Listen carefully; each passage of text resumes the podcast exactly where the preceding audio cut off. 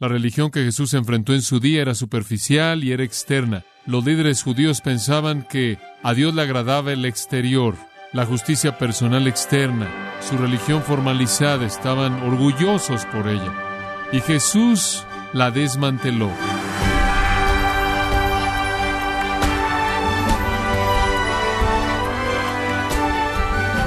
Le damos las gracias por acompañarnos en esta edición de su programa Gracias a vosotros con el pastor John MacArthur. No sabía que no estaba feliz, porque estaba tan feliz todo el tiempo. Es una línea de un diálogo de una película, pero con cierta verdad. Es posible pensar que es feliz, pero por otro lado, se pierde lo verdadero, lo real, en qué se basa la felicidad. Acompáñenos a continuación cuando el pastor John MacArthur nos ayuda a descubrir la fuente y los indicadores de ese tipo de felicidad en el estudio actual con la serie titulada Felicidad de adentro hacia afuera, en gracia a vosotros.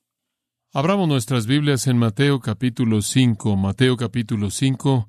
Vamos a ver esta quinta bienaventuranza que encontramos en el versículo 7. Bienaventurados los misericordiosos, porque ellos alcanzarán misericordia. ¿Qué es entonces lo que el Señor está diciendo aquí? Él no nos está tan solo dando algún principio de vida humana que en cierta manera siempre funciona. ¿Qué es lo que Él está diciendo? ¿Cuál es el significado de esto?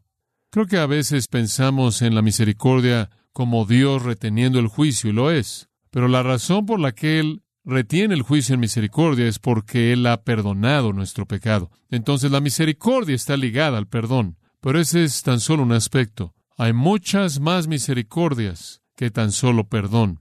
El Salmo 37, 21 dice, el justo muestra misericordia y da. Fue misericordia, ¿no es cierto?, en Abraham, después de que él había sido tratado mal por su sobrino Lot, fue misericordia lo que hizo que Abraham tratara a Lot como él lo trató. Fue misericordia por parte de José, después de haber sido tratado tan mal por sus hermanos. Fue misericordia por parte de José asegurarse de que el alimento de sus hermanos estuviera cubierto. Él los perdonó y satisfizo de manera plena su necesidad. Fue misericordia, ¿no es cierto? En Moisés, después de que María se había rebelado en contra de él y el Señor le había dado lepra, Moisés fue al Señor viendo la miseria de María y dijo, Sana la hora, oh Dios, te ruego, números 12. Eso es misericordia.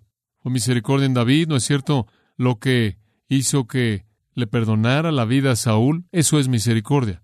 Y en un mundo de gente sin misericordia, todos estando consumidos con protegerse a sí mismos, asegurándose de que todo salga como ellos quieren, Dios ha depositado a ciudadanos del reino que verdaderamente son misericordiosos y compasivos. El hombre, francamente, sin misericordia es malo. Él es malo. El hombre sin misericordia es hostil. El hombre sin misericordia está enojado, y estamos viéndolo a plena luz del día el día de hoy. La ausencia de misericordia simplemente despedaza y saca toda la ternura de una persona.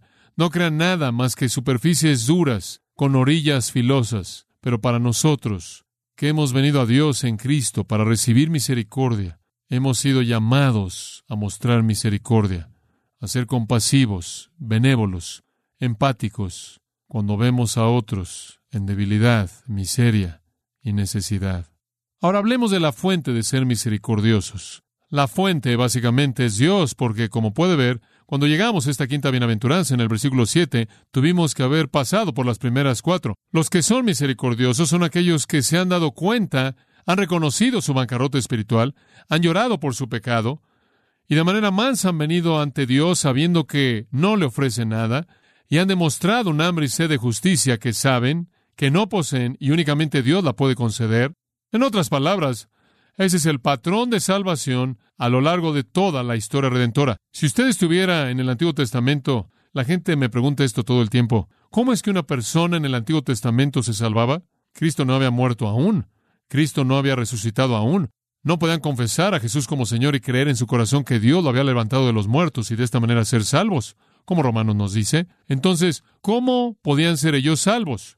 La respuesta estaba aquí en el camino mismo de estas bienaventuranzas. En lugar de ser soberbios espiritualmente, en lugar de ser autosuficientes espiritualmente, en lugar de pensar que usted había alcanzado la salvación por sus obras, Usted está en bancarrota de espíritu. Usted se da cuenta de que no tiene nada. Usted literalmente está azotado por la pobreza cuando hablamos de alguna afirmación de justicia. Usted está en bancarrota moral y espiritualmente. Y en esa condición, usted ha llorado. Hay una tristeza abrumadora por su condición sin esperanza. Y también hay una gran mansedumbre, una vergüenza en ello que lo humilla usted.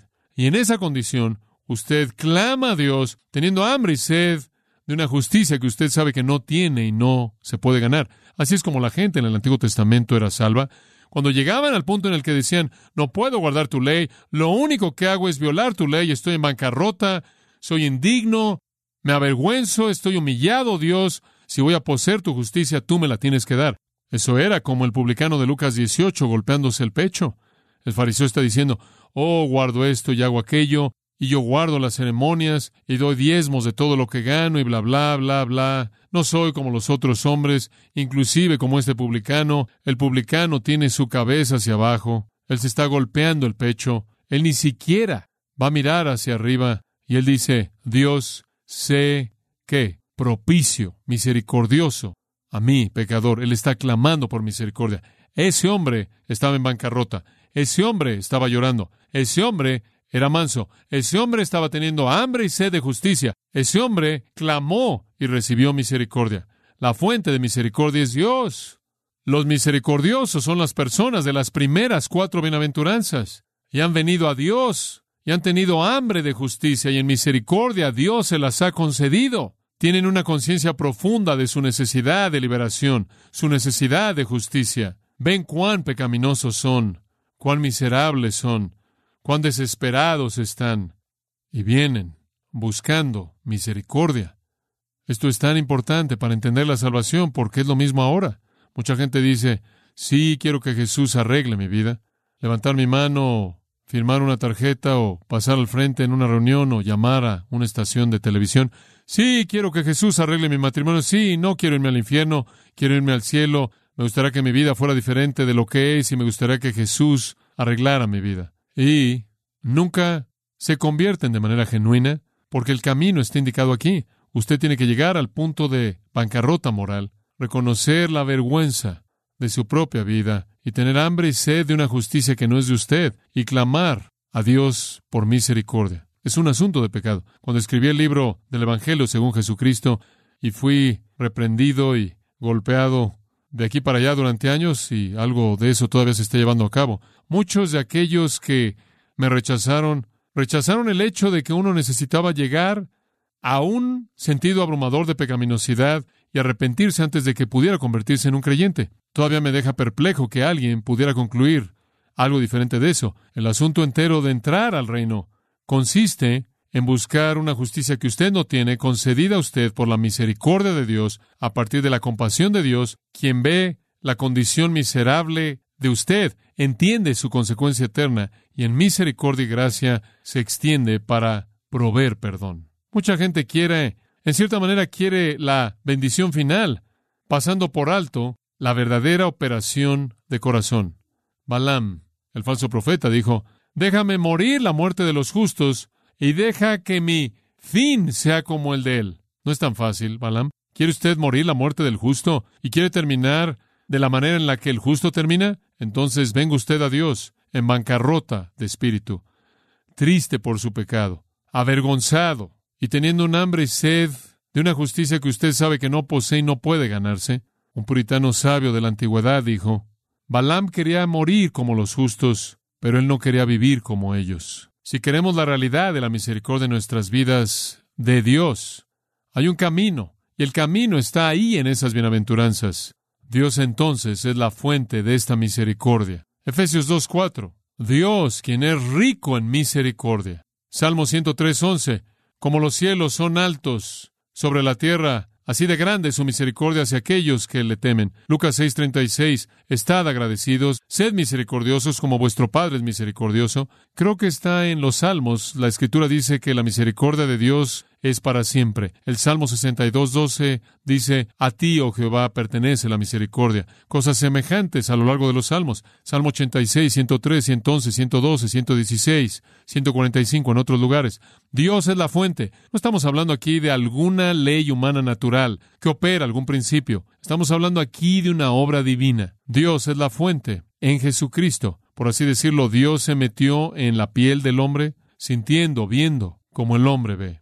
El acto supremo de la misericordia de Dios fue volverse hombre y mostrar su empatía y su compasión y su amor y su gracia y su misericordia al morir en nuestro lugar. El doctor Barnhouse, Donald Gray Barnhouse, escribió, Cuando Jesucristo murió en la cruz, toda la obra de Dios para la salvación del hombre salió de la esfera de la profecía y se convirtió en un hecho histórico. Dios ahora había tenido misericordia de nosotros. El hecho de que alguien ore, Dios, ten misericordia de mí, es el equivalente de pedirle que repita el sacrificio de Cristo. Toda la misericordia que Dios jamás tendrá en el hombre, Él ya la ha tenido cuando Cristo murió. Esta es la totalidad de la misericordia, en donde no podría haber más. Dios ahora puede actuar hacia nosotros en gracia porque Él ya ha tenido misericordia de nosotros. Esta fuente está ahora abierta y fluyendo y fluye libremente de la cruz. Cantamos de su misericordia algunas veces cuando cantamos estas palabras. Él me vio arruinado en la caída, Él me amó a pesar de todo, Él me salvó de mi estado perdido. Su misericordia, oh cuán grande. La misericordia ahí fue grande que la gracia fue libre, gratuita, perdón ahí me fue multiplicado. Ahí mi alma cargada encontró libertad en el Calvario. La inundación de misericordia se abrió en la cruz y fluyó en adelante y fluyó hacia atrás y en base a la obra de Cristo, para satisfacer la justicia de Dios, Dios tuvo la libertad de derramar misericordia sobre los suyos. Y entonces hemos recibido misericordia de Dios. Cada vez que usted inhala, escribe Tomás Watson el puritano, usted inhala misericordia. Cada bocado de pan que usted come, la mano de misericordia se la lleva usted. Usted nunca bebe más que en una copa de oro de misericordia. Lo que él estaba diciendo era que es misericordia en la que usted vive, es misericordia que usted vivirá para siempre. En tercer lugar, la sustancia de ser misericordioso. Ahora sabemos que hemos recibido misericordia, pero ¿qué hay en ser misericordiosos? Yo creo que esto emana de la misericordia de Dios hacia nosotros. Creo que eso es bastante obvio. No necesitamos decir mucho de eso. Dios ha demostrado misericordia hacia nosotros y hemos tenido un entendimiento claro, transformador, maravilloso de la misericordia, y hemos sido llamados a la misma misericordia. Nosotros que hemos recibido misericordia, hemos sido llamados a darla. Bienaventurados los misericordiosos, porque ellos alcanzarán misericordia. Hay un tipo de ciclo aquí. Usted recibe misericordia cuando usted clama, teniendo hambre y sed de justicia. Ustedes entonces se convierten en los dadores de misericordia, quienes de Dios reciben más misericordia. Por cierto, cuando usted se convirtió en un cristiano, usted no salió de la categoría de los inmerecedores y pasó a la categoría de los merecedores. Usted todavía es inmerecedor y yo también, ¿verdad? La realidad del asunto es que somos igual de pecaminosos ahora e indignos e inmerecedores ahora de lo que jamás hemos sido, de tal manera que toda buena dádiva y todo don perfecto el Padre nos lo da como un regalo de misericordia. Hay un ciclo aquí. Usted clama por misericordia, Dios la da, Él transforma su corazón, usted se convierte en alguien misericordioso, usted la da y Él derrama más misericordia. Esto, supongo, realmente es el resumen de toda nuestra salvación. Así que os ruego, hermanos, Pablo escribe en Romanos 12.1, por las misericordias de Dios, ¿y cuáles son? Todo en el capítulo 1 al 11, todo lo que Dios le da a los suyos, todo en la justificación, todo en la santificación, todo en la glorificación está en la categoría de las misericordias de Dios. Todas son expresiones de su compasión. Todos son regalos de su empatía. Todas se atribuyen al hecho de que Él se preocupa por los necesitados, que Él es compasivo hacia los miserables. Todo lo que usted tiene encaja en la categoría de sus misericordias. Y usted ve a los fariseos a quienes Jesús le estaba hablando, habían adoptado un enfoque totalmente diferente de la vida. Su idea era golpear a los pobres con mayor fuerza, o daban limosnas en el templo, las cuales eventualmente llegaban a los pobres, pero tocaban una trompeta anunciando que lo iban a hacer porque todo era hecho para llamar la atención a sí mismos. No expresaban ninguna misericordia, no expresaban ninguna empatía, ni compasión o amor hacia nadie, simplemente buscaban el aplauso de los hombres. eran obras de misericordia en teoría, pero de hecho eran obras de vanagloria para tranquilizar su conciencia. Lo mismo puede suceder en la actualidad. Yo le diría a usted esto, un verdadero hijo del rey va a tener que vaciarse del egoísmo antes de que él llene sus manos de limosnas, él va a tener que colocarse en el polvo primero, antes de que pueda levantar al necesitado del polvo. Digo, simplemente parece tan básico. Dios ha sido misericordioso hacia nosotros. Nosotros entonces nos hemos convertido en los misericordiosos. Es el giro más severo en su salvación recibir toda la misericordia de Dios y después ser cruel, no mostrar misericordia, carecer de compasión hacia aquellos que son pecaminosos, o son miserables, o pobres, o están necesitados, o están sufriendo, inclusive los que nos persiguen. Esto es tan sustancial, esto es tan esencial. En Santiago, en donde dice que si usted no va a ser misericordioso, Santiago 2, 10 al 13, Dios no va a ser misericordioso para con usted. Quiere colocarse usted en una posición en la que va a ser disciplinado como ese hombre que fue perdonado en la parábola de Mateo 18, entonces retenga la misericordia de la gente y Dios va a traer disciplina en usted.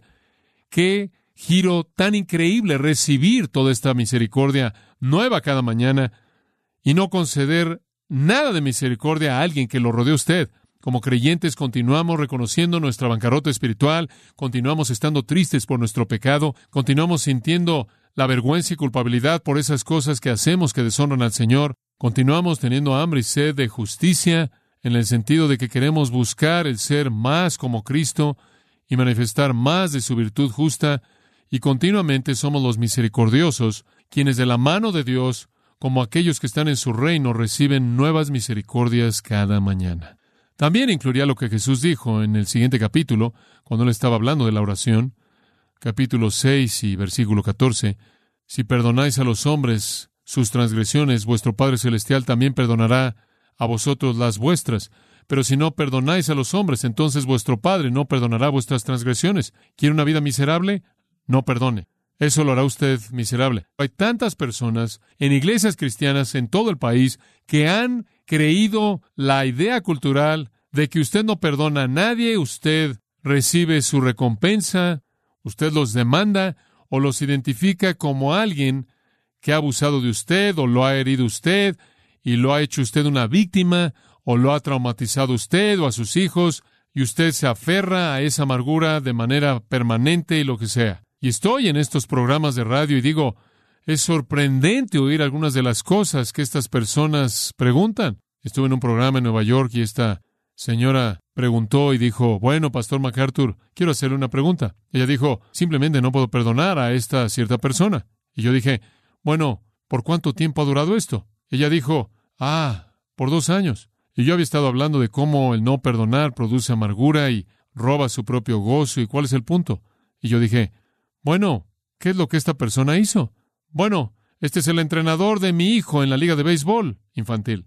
Yo pensé, ¿qué? ¿Qué hizo? ¿Lo colocó en octavo lugar en lugar de segundo lugar en el orden? ¿Qué quiere decir con que fue el entrenador de béisbol de la liga infantil de su hijo. No le dije eso a ella, pero yo pensé, ¿qué? Dos años. Por dos años esto la ha estado consumiendo. Ella dice, por lo que este hombre le hizo a mi hijo, no lo puedo perdonar. Ahora, ¿qué piensa usted? ¿Qué mensaje le da esa actitud a ese niño? ¿Qué va a pasar en ese niño? Por no decir nada de la mujer. ¿Quieres decir que nadie le ha hablado de la misericordia a ella? Y por otro lado, hablé con una señora en el mismo programa ella dijo, quiero decirle que he sido liberada completamente al entender el perdón de Dios. Mi marido me dejó, dijo ella, se fue con otra mujer, y esto ya pasaron cinco o seis años desde que esto pasó, y tengo que compartir mis hijos con él, y yo, y ella dijo, lo perdoné a él por lo que él hizo desde el corazón, y yo sé eso, porque lo único que hago es orar por su bienestar espiritual, el de él. Lo único que hago es orar porque Dios se aferre a la vida de él, porque Dios lo salve, y que Dios entonces lo bendiga. Y yo dije, esa es evidencia de que usted verdaderamente lo ha perdonado desde el corazón. Ella dijo, lo que lo hace difícil es que compartimos a los hijos y cada vez que regresan, Él ha hecho todo lo que puede por envenenarlos en contra de mí y en contra del Señor, lo cual vuelve a tocar el asunto del perdón otra vez. Pero ella dijo, he tenido una probada de lo que es perdonar y el gozo de conceder, de extender misericordia, que Dios me ha dado la gracia para continuar extendiéndoselo a Él. Siempre pienso en mi cuñado, Dwayne Ray. Su hijo Tim era un joven alto, un gran atleta. Él era un jugador de voleibol en la Universidad de Cal State Northridge y un joven cristiano maravilloso. Él estaba trabajando en un supermercado aquí en Sun Valley y él, y él estaba cumpliendo su trabajo como un alumno, simplemente trabajando de medio tiempo. Y un drogadicto entró para robar el supermercado y sacó una pistola enfrente de la cajera y Tim trató de intervenir y él fue asesinado ahí mismo. Y digo, no puedo pensar en algo peor que tu hijo sea asesinado, que tu hija sea asesinada. Y nunca lo olvidaré. En cuestión de un par de semanas, claro que atraparon al hombre rápidamente. Él todavía está sirviendo una sentencia de por vida, claro. Pero Dwayne fue a la cárcel para verlo, porque él quería que supiera que él lo había perdonado, y él quería presentarle el Evangelio de Jesucristo para que él fuera salvo. Él rechazó el Evangelio. Pero esa es la esencia de la misericordia, y eso es lo que Dios hace por nosotros, pecadores inmerecedores, y eso es lo que Dios nos ha pedido que extendamos a otros.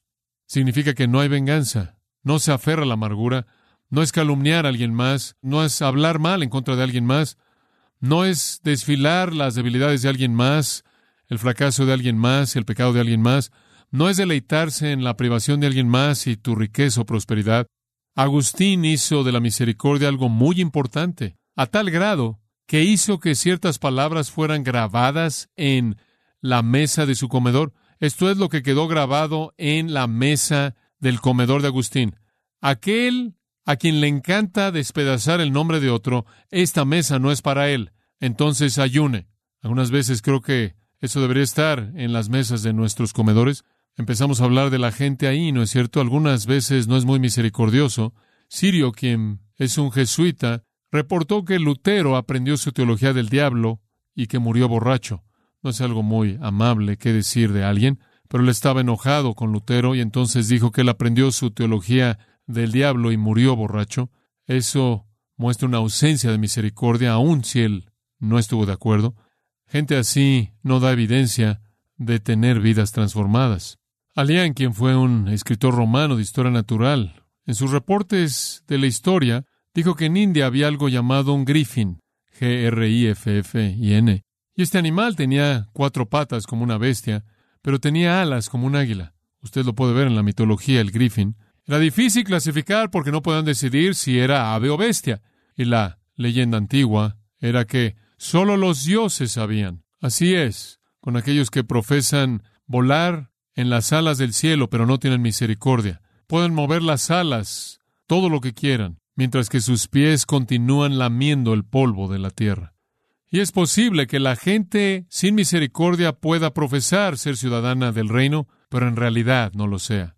La gente vengativa, justa en sí misma, defensiva que se protege a sí misma, que carece de empatía y compasión, perdón, son como los sacerdotes, recuerde usted, y el levita, que se apresuró, recuerde usted, en el camino a Jericó y pasaron junto al hombre golpeado. Necesitamos mostrar misericordia en primer lugar y sobre cualquier otra cosa, amados, necesitamos mostrar misericordia a las almas de pecadores al darles el Evangelio, ¿verdad? Esa es la cosa más misericordiosa que usted puede hacer. Necesitamos mostrar misericordia a la gente al apuntarlos hacia la justicia. Necesitamos mostrar misericordia a la gente al ayudarles al satisfacer sus necesidades. Necesitamos mostrar misericordia a la gente al orar por ellos. Necesitamos mostrar misericordia a la gente al perdonarlos. Podemos decir que necesitamos mostrar misericordia al predicar el Evangelio. Necesitamos mostrar misericordia al apuntarlos a la misericordia si son desobedientes. Necesitamos mostrar misericordia mediante la oración. Necesitamos mostrar misericordia al perdonar. Y la secuela, al final, y terminaremos con esto, versículo 7, porque ellos alcanzarán misericordia. Ellos obtendrán misericordia. ¿Qué es eso? Misericordia continua de Dios. No sé usted, pero yo realmente quiero que todas las misericordias de Dios sean derramadas en mí. Esto no está diciendo que usted puede ganarse su salvación, que usted va a obtener la misericordia salvadora de Dios si usted actúa de manera misericordiosa. Esto significa que si usted ha sido hecho una persona misericordiosa, y usted actúa de manera misericordiosa hacia otros, como Santiago 2.13 dijo, el cual leí antes, cuando usted es misericordioso, Dios va a derramar misericordia en usted. No es que sus actos de misericordia le ganan un mérito para salvación, pero usted obtendrá misericordia. No dice que usted obtendrá salvación, usted obtendrá misericordia. Usted recibirá misericordia, pero usted no obtiene misericordia a partir del mérito, de lo contrario no es que, no es misericordia. Usted no puede ganarse la misericordia, la misericordia es dar lo que usted no merece. Dios será misericordioso hacia usted si usted es misericordioso hacia otros. Una y otra vez David clamó, Sé propicio, sé misericordioso hacia mí, oh Dios. Salmo 86.3 dijo él, Sé misericordioso hacia mí, oh Dios, porque clamo a ti diariamente. Y estas palabras, ciertamente la bondad y la misericordia me seguirán todos los días de mi vida, y en la casa de Jehová habitaré para siempre. No es sorprendente que el salmista dijo en el Salmo 59, Cantaré de tu misericordia. Padre, reconocemos con gratitud desde el corazón tu misericordia en Cristo y después que es nueva cada mañana. Te alabamos por tu misericordia continua. Tus compasiones nunca fallan. Grande es tu fidelidad. Literalmente estamos inundados por las misericordias de Dios que se convierten en la motivación para la dedicación de presentarnos a nosotros mismos a ti. Haz que siempre seamos los misericordiosos que han recibido misericordia, para que recibamos inclusive misericordias más grandes, para que podamos alabarte a ti aún más. Gracias por esta gran verdad. En el nombre de Cristo. Amén.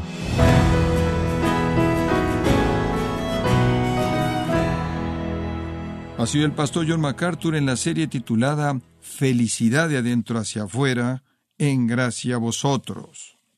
Estimado oyente, tenemos a su disposición un libro nuevo titulado Buenas Nuevas, escrito por John MacArthur donde se examina la revelación bíblica sobre Cristo y puede obtenerlo en gracia.org o en su librería cristiana más cercana. Buenas Nuevas, escrito por John MacArthur. Y quiero recordarle que puede descargar en audio transcripción de manera gratuita los sermones de esta serie Felicidad de adentro hacia afuera, así como todos aquellos que he escuchado en días, semanas o meses anteriores en gracia.org. Si tiene alguna pregunta o desea conocer más de nuestro ministerio, como son todos los libros del pastor John MacArthur en español, o los sermones en CD que también usted puede adquirir, escríbanos y por favor mencione la estación de radio por medio de la cual usted nos escucha en Gracia a Vosotros. Es importante conocer no solo el país y ciudad de donde usted nos escucha, sino también la radio. Para quienes contactan nuestro ministerio por primera vez, pueden solicitar una copia del mensaje de promoción sin costo alguno, un mensaje por oyente únicamente. Si usted vive en los Estados Unidos o Puerto Rico, escríbanos a Gracia Vosotros, P.O. Box 4000 Panorama City, California 91412. O puede escribirnos a través del siguiente correo electrónico radio arroba En nombre del pastor John MacArthur, nuestra coordinadora de estaciones Marilina Caruli y del personal, le damos las gracias invitándole para que nos acompañe en la próxima edición para continuar desatando la verdad de Dios un versículo a la vez, aquí en Gracia a Vosotros.